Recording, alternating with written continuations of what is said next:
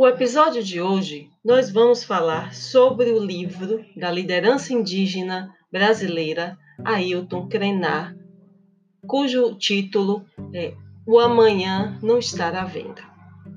Ailton Krenar, para quem não sabe, ele nasceu em 1953 na região do Vale do Rio Doce, território do povo Krenak, um lugar cuja ecologia se encontra profundamente afetada pela atividade de extração de minérios.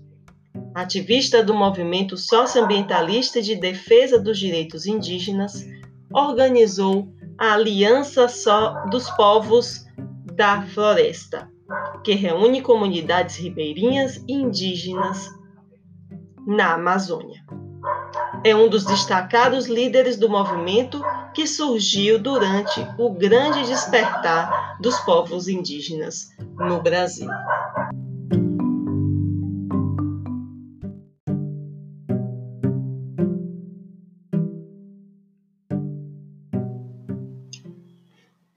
Vivemos hoje esta experiência de isolamento social, como está sendo definido o confinamento em que todas as pessoas têm que se recolher.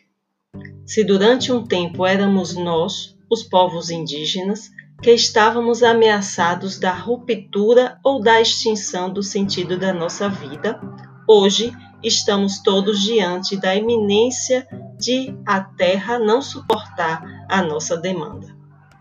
Assistimos a uma tragédia de gente morrendo em diferentes lugares do, do planeta a ponto de, na Itália, os corpos serem transportados para incineração em caminhões.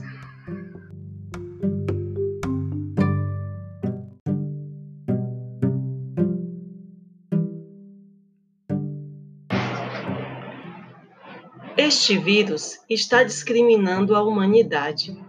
Basta olhar em volta. O melão de São Caetano continua a crescer aqui do lado de casa. A natureza segue. O vírus não mata pássaros, ursos, nenhum outro ser, apenas humano.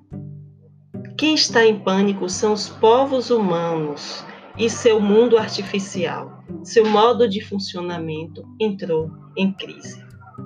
É terrível o que está acontecendo, mas a sociedade precisa entender que não somos o sal da terra temos que abandonar o antropocentrismo. Há muita vida além da gente. Não fazemos falta na, biodiversidade. Pelo contrário, desde pequenos aprendemos que há listas de espécies em extinção. Enquanto essas listas aumentam, os humanos proliferam, destruindo florestas, rios e animais.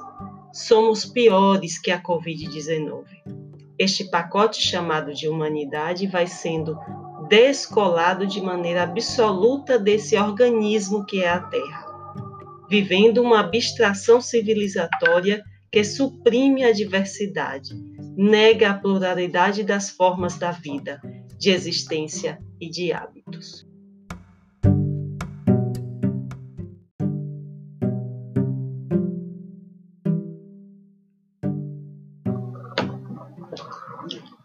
Agora, esse organismo, o vírus, parece ter se cansado da gente, parece querer se divorciar da gente, como a humanidade quis se divorciar da natureza. Ele está querendo nos desligar, tirando o nosso oxigênio. Quando o COVID, a Covid-19 ataca os pulmões, o doente precisa de um respirador um aparelho para alimentação de oxigênio, senão ele morre. Quantas máquinas dessas vamos ter para fazer 7 bilhões de pessoas no planeta?